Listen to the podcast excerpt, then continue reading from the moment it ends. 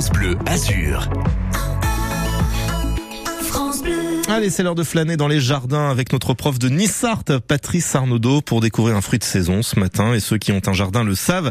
C'est le moment de planter quoi, Patrice? Les tomates. Lou tomati es d'origine americana.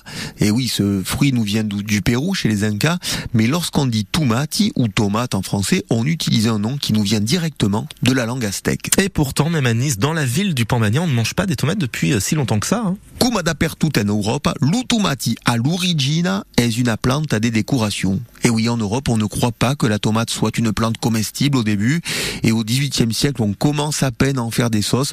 Ce n'est qu'au XIXe que l'on osera la manger crue. Et est à quelle époque à quel mote va intra un dictionnaire, puisque le mot tomate ne fait son apparition dans le dictionnaire français qu'en 1835. Et la tomate chez nous, Patrice, c'est l'aliment principal hein, de la salade niçoise. La salade à des tomati que dans les années 20, l'écrivain Jules Romain transforme en salade niçoise dans l'un des plus beaux romans jamais écrits sur Nice, La douceur de vivre, une salade niçoise connue dans le monde entier, mais qui pour les gens d'ici restera toujours la salade à des tomates. Qu'est-ce que c'est bon petite salade de tomates comme ça quand il fait chaud. Merci beaucoup Patrice Arnaudot.